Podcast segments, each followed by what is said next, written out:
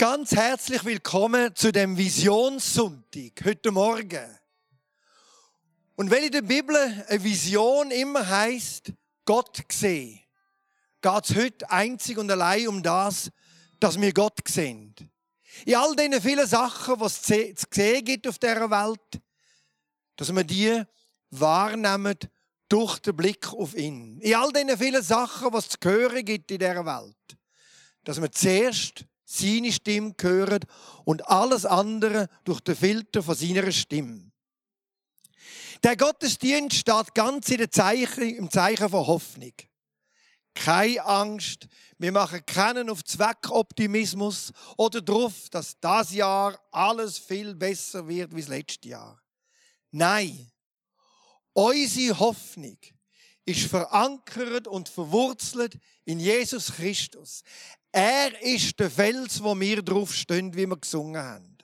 Darum haben wir eine feste Hoffnung. Unsere Hoffnung ist stabil. Und ich möchte zu dem Bild von Hoffnung und vom Anker aus dem Hebräerbrief lesen. Diese Hoffnung ist für uns wie ein sicherer und fester Anker, der hineinreicht bis ins innerste Heiligtum, in das Allerheiligste hinter dem Vorhang im himmlischen Tempel. Ich möchte gern beten. Jesus Christus, du bist der Fels, wo unser Leben trägt. Du bist unsere Hoffnung. Wir stehen nicht irgendwo in einem luftleeren Raum, sondern gründet auf dir. Wir danken dir von ganzem Herzen dafür. Wir bitten dich, dass du allen heute begegnest, wo Hoffnung brauchen, wo Stabilität und Halt im Leben brauchen. Das brauchen wir eigentlich alle. Wir bitten dich, dass du uns die Augen öffnest, dass wir eine Vision von dir haben können. Dass du uns Ohren öffnest, dass wir deine Stimme hören können.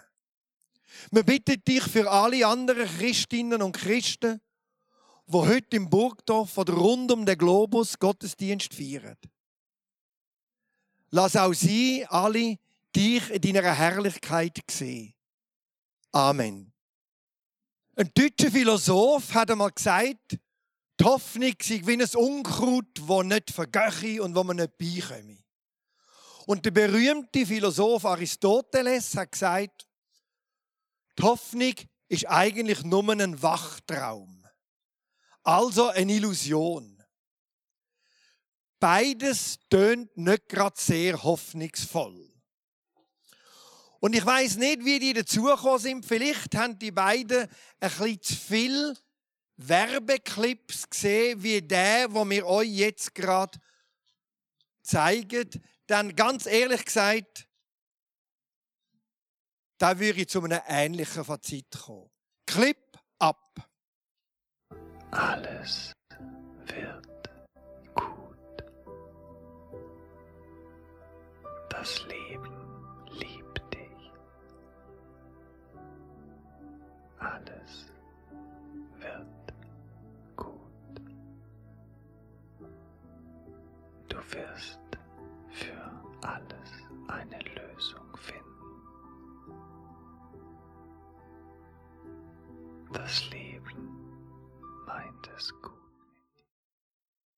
Also ganz ehrlich, mir würde das beim Einschlafen nicht helfen.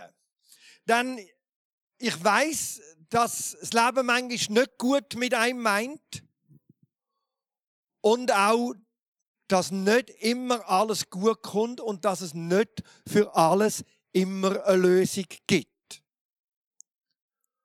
Demgegenüber nennt die Bibel der Gott von der Hoffnung unser Gott. Er ist der Gott von der Hoffnung. Sie sagt, sie redet von einer festen Hoffnung, von einer verankerten Hoffnung, einer fest gegründeten Hoffnung. Sie geht davon aus, dass die Hoffnung immer bleiben wird, dass sie etwas Beständiges ist, was eben in den Stürmen vom Leben uns hilft. Ja, Jesus Christus ist die personifizierte Hoffnung. Er ist es so berechtigt beide Perspektiven sind, die von den Philosophen, die eher ein bisschen depro drauf sind, wie die von der Bibel. Beides haben wir schon erlebt. Der einzige Unterschied liegt eben in der Begründung der Hoffnung. Unsere Hoffnung ist verankert und begründet in der Liebe von Gott zu uns. Unsere Hoffnung ist verankert und begründet in der Auferstehung von Jesus von den Toten. Weil Jesus Christus den Tod überwunden hat, weil Gott uns liebt, bedingungslos liebt, haben wir aller Grund zur Hoffnung. Das Thema wird uns in den nächsten Monaten in den Gottesdiensten begleiten und beschäftigen. Was das auslöst bei uns im Pastoralteam, das Thema Hoffnung, das hören wir jetzt der Reihe nach. Zuerst von der Sandra, dann vom Stuffi und nachher vom Urs. Ich möchte mit euch einen Eintrag aus meinem Tagebuch teilen. Der ist entstanden nach einem Tag Arbeiten. Und dieser Tag, würde ich sagen, geht nicht als Highlight in mein Tagebuch ein. Aber lasst doch selber. Es ist der Tagebucheintrag vom 4. Dezember 2020. Es ist mir jetzt so richtig drum, nach diesem Tag über Hoffnung zu schreiben. Gerade heute gerade jetzt. Nachdem ich von den wiederum verschärften Massnahmen vom Bundesrat zur Bekämpfung vom Coronavirus gehört habe. Nachdem ich heute und in letzter Zeit immer wieder von Bekannten erfahren habe, dass sie an Krebs erkrankt sind. Zum Teil sind es Leute in meinem Alter, Eltern von Kindern. Krebs Chemo, kämpfen, hoffen, bangen. Nachdem ich nach dem Arbeiten die Zeitung gelesen habe und mir das buchstäblich die Kehle zugeschnürt hat, da werden Menschen, nur weil sie andere Hautfarbe haben, wortwörtlich mit Füßen treten. Nachdem ich im AVC-Magazin von Christen gelesen habe, die wegen ihrem Glauben verfolgt, eingesperrt und unter menschenunwürdigen Bedingungen gehalten werden. Unsere Geschwister, die der gleich Gott gern haben wie wir, die ihm dienen. Nachdem wir Schweizer bei den vergangenen Abstimmungen jegliche Verantwortung gegenüber Schwächeren oder Wehrlosen mit einem demokratischen Mehrheitsentscheid erfolgreich von uns gewiesen haben. Und da, da soll ich jetzt meine Gedanken zum Thema Hoffnung aufschreiben. Was für ein Wechselbad von den Gefühlen. Aber je länger, je mehr ich über Hoffnung nachdenke, ist es die Hoffnung, die mich nicht verzweifeln lässt. Es ist die Hoffnung, dass Gott all das Elend, all den Schmerz, all die Not sieht und dass er selber für Gerechtigkeit auf dieser Welt wird sorgen. Ich habe wirkliche Hoffnung, dass Gott ins Leben von Menschen eingreift und dass er Freiheit schenkt. Ich habe wirkliche Hoffnung, dass Gott versöhnend wirkt, weil er das im CLZ schon x-mal hat und wir hören immer wieder von Leuten von der ganzen Welt, die das erfahren haben. Und ich will daran glauben und daran festhalten, dass das auch heute und in Zukunft passiert. Meine feste Hoffnung ist, dass die Situation jetzt nicht das Letzte ist, sondern erst das Vorletzte. Das Letzte nämlich ist dann, wenn Gott einen neuen Himmel und eine neue Erde schafft und wenn er selber bei den Menschen wird wohnen. Dann wenn er alle Tränen wird abputzen, dann, wenn es keinen Tod mehr gibt, keine Traurigkeit, keine Klage und keine Qual. Diese Sicht aufs Letzte schenkt mir unglaublich viel Hoffnung und mein Vertrauen in den wächst, der von sich selber sagt, ich bin das A und das O, der Erste und der Letzte, der Anfang und das Ende.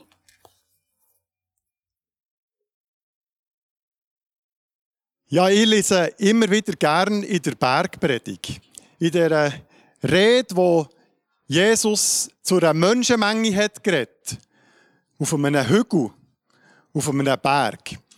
Und Jesus gibt dort diesen Leuten Anweisungen, wie das ihr Leben kann gelingen kann, wie das ihr Miteinander kann gelingen kann. Aber nicht nur das, Jesus gibt diesen Leuten auch Zusagen. In den Seligpreisungen heisst es, dass Gott uns wird barmherzig annehmen, dass wir seine Söhne und Töchter dürfen sein und dass er unseren Hunger wird stillen. Und in Matthäus 6,33, eine der wichtigsten Bibelstellen für mich überhaupt, sagt er, macht euch keine Sorgen, was morgen wird sein. Ich weiß, was ihr braucht. Also Jesus macht diesen Leuten Zusagen, ich bin der, der euch wird versorgen Und wie endet die Bergpredigt? Mit einem Gleichnis. Mit einem Gleichnis vom Hausbau. Und zwar sagt er dort, wer die Worte, die ich jetzt euch gesagt habe, wer die ernst nimmt und danach handelt, der wird wie ein Mann sein, der sein Haus auf einen Felsen baut, auf ein festes Fundament. Und wenn er der Sturm kommt, wenn die Wellen kommen, wenn der Regen kommt, wird das Haus nicht weggeschwemmt. Im Gegensatz zu denen, die es auf Sand bauen. Wir haben es heute beim ersten Lied gesungen. Jesus ist das Fundament, der Fels, wo wir draufstehen können. Das hat Jesus diesen Leuten dort zugesagt. Es dreht. Und dreht es heute noch. Für diese Frage zu beantworten, möchte ich einen Blick werfen in Hebräerbrief. Dort heißt es, Jesus Christus ist derselbe gestern, heute und in alle Ewigkeit. Und der Hebräer-Vers lädt uns ja ein, mal zu schauen, was ist gestern war, hat es gestern getragen. Weil das wird uns wahrscheinlich helfen, für vorne zu schauen in die Zukunft. Wenn wir zurückschauen, dann merken wir, in den letzten 2000 Jahren haben Menschen immer wieder erlebt, dass der Fels, wo man draufsteht, auf dem Christus, dass das trägt. So manche Herrscher, so manche König ist gekommen und wieder gegangen. So manches Reich ist aufgebrochen und wieder verschwunden. Aber das Reich von dem Christus, wo das Fundament ist für uns Menschen, das ist beständig geblieben, hat gedreht bis zum heutigen Tag. Und das heißt ja nicht, dass die Leute nie Probleme erlebt Im Gegenteil. Die Leute, die auf dem Fels Christus sind gestanden in den letzten tausenden Jahren, haben Krisen erlebt, haben Krankheit erlebt, haben Verfolgung erlebt. Wir sehen es schon noch bei den ersten Christen in der Apostelgeschichte, wie sie drunter kommen. Aber sie haben erlebt, dass es dreht. Ich habe eine Urgroßtante, die Rösi Hari, über die gibt es ein Buch, eine Biografie. Das Rösi, das ist 102-jährig geworden und hat in Adelboden gelebt. Und wo sie Eins war, 1875, ist Adelboden Typhus ausgebrochen. Ihre ganze Familie musste in Quarantäne. Müssen. Und es ist so weit gekommen, dass alle sind krank geworden.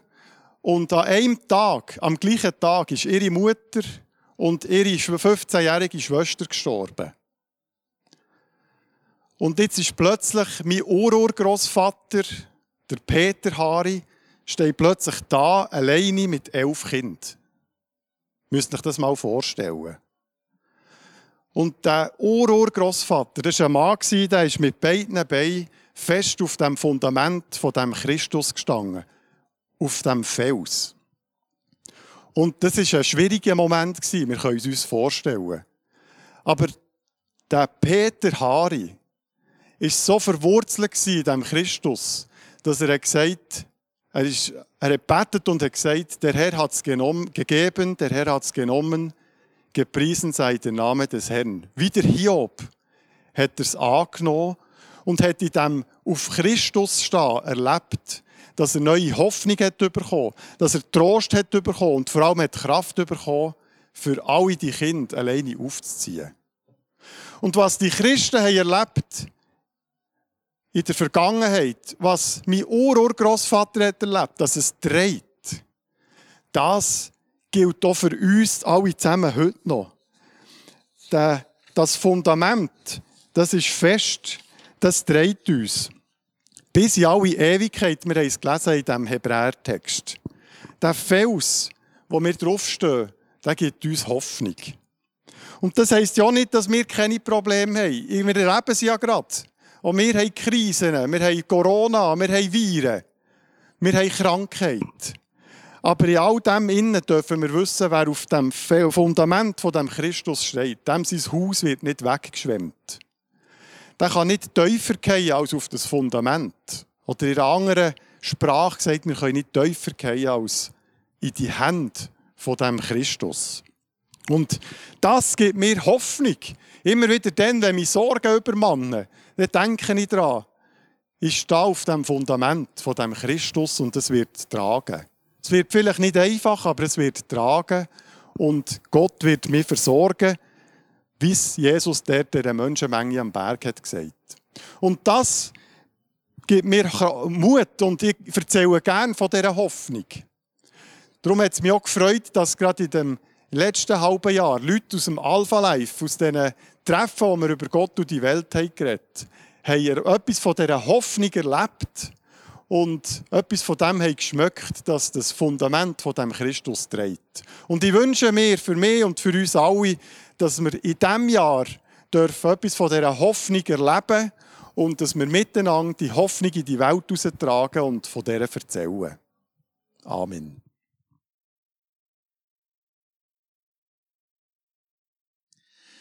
Es ist offensichtlich, dass sich das Reich Gottes noch nicht vollumfänglich verwirklicht hat.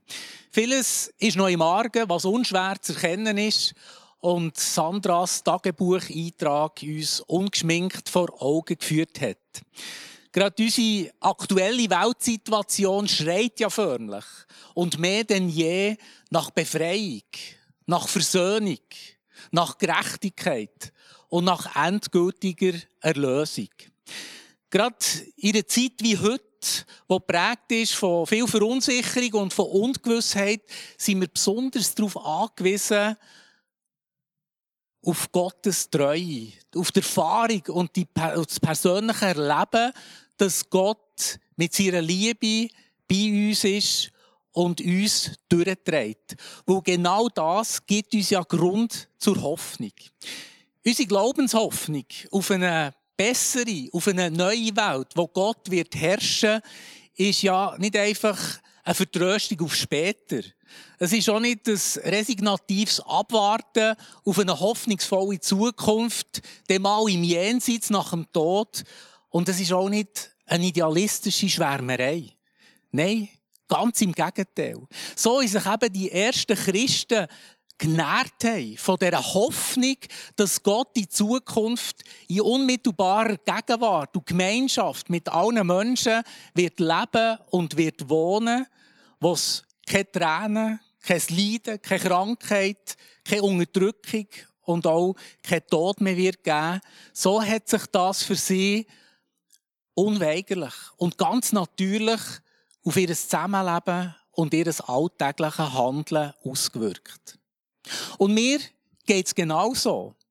Die grosse Vision und Zukunftshoffnung vom Himmel auf Erde, wo schon seit immer die Christenheit verbunden hat, die Hoffnung, die prägt und bestimmt auch mein Handeln hier und heute. Aus diesem Grund lebe ich solidarisch und bin nicht einfach zurückgezogen für mich alleine auf dieser Welt unterwegs. Darum bin ich Teil einer Gemeinde und bringe mich ein mit meinen Fähigkeiten und Begabungen für die anderen. Darum lasse ich überhaupt auf die anderen ein. Also Teilnahme am Gemeindeleben ist für mich nicht eine Frage von Beliebigkeit. Sie richtet sich auch nicht einfach nach meiner Lust oder Laune, sondern sie ist tief verankert in dieser Hoffnung. In dieser Hoffnung, wo bereits jetzt schon etwas in der Gemeinde, im Gemeindealltag, im Gemeindeleben innen, etwas vom Wesen von Gottes Reich für uns erfahrbar werden. Nämlich die Hoffnung, dass bei Gott alle eingeladen sind. Eingeladen sind seine Nähe zur Gemeinschaft mit ihm und untereinander und eben niemand ausgrenzt und schon gar niemand ausgeschlossen wird. Das ist etwas, was die Menschen nicht irgendwann sollen dürfen erleben, sondern bereits hier und heute. Und darum lassen wir uns aufeinander ein. Darum pflegen wir im CLZ eine Willkommenskultur aus Überzeugung. Darum behandeln wir alle Menschen würdevoll und mit Respekt und solidarisieren uns miteinander. Darum haben wir offen die Türen für heimatlose Menschen. Darum bieten wir unter anderem Deutschkurs an für Fremdsprachige und heissen sie bei uns willkommen. Darum verschließen wir uns ja auch nicht vor der Not in dieser Welt, sondern wir handeln konkret und engagieren uns für verarmte und mittellose Menschen in der Mongolei und wir bringen ihnen mit unserer praktischen Unterstützung Hoffnung und neue Perspektiven. Darum feiern wir Sonntag für Sonntag Gottesdienst, auch wenn zurzeit ein bisschen anders. Aber auch diese Andersartigkeit, die ändert ja nichts am Wesen vom Gottesdienst. Wo wir mit jedem Mal so auch heute im Livestream, wenn wir zusammen Gott feiern, etwas von dieser endgültigen Hoffnung, von seinem Reich, das prägt ist, von unvergleichlicher Freude, wir miteinander dürfen erleben. In der Gemeinschaft mit Gott und miteinander erleben wir Freiheit, erleben wir Versöhnung, erleben wir Gerechtigkeit und damit mehr Himmel auf Erde. Ich bin froh und dankbar für die Gemeinde und auch für den Gottesdienst, wo sie führen mir immer wieder Gott und sein Reich vor Augen. Und genau diese Hoffnung vor Zukunft, die bestimmt mein Handeln heute. Und ich will heute schon so leben, wie in Zukunft sowieso werden leben. Amen.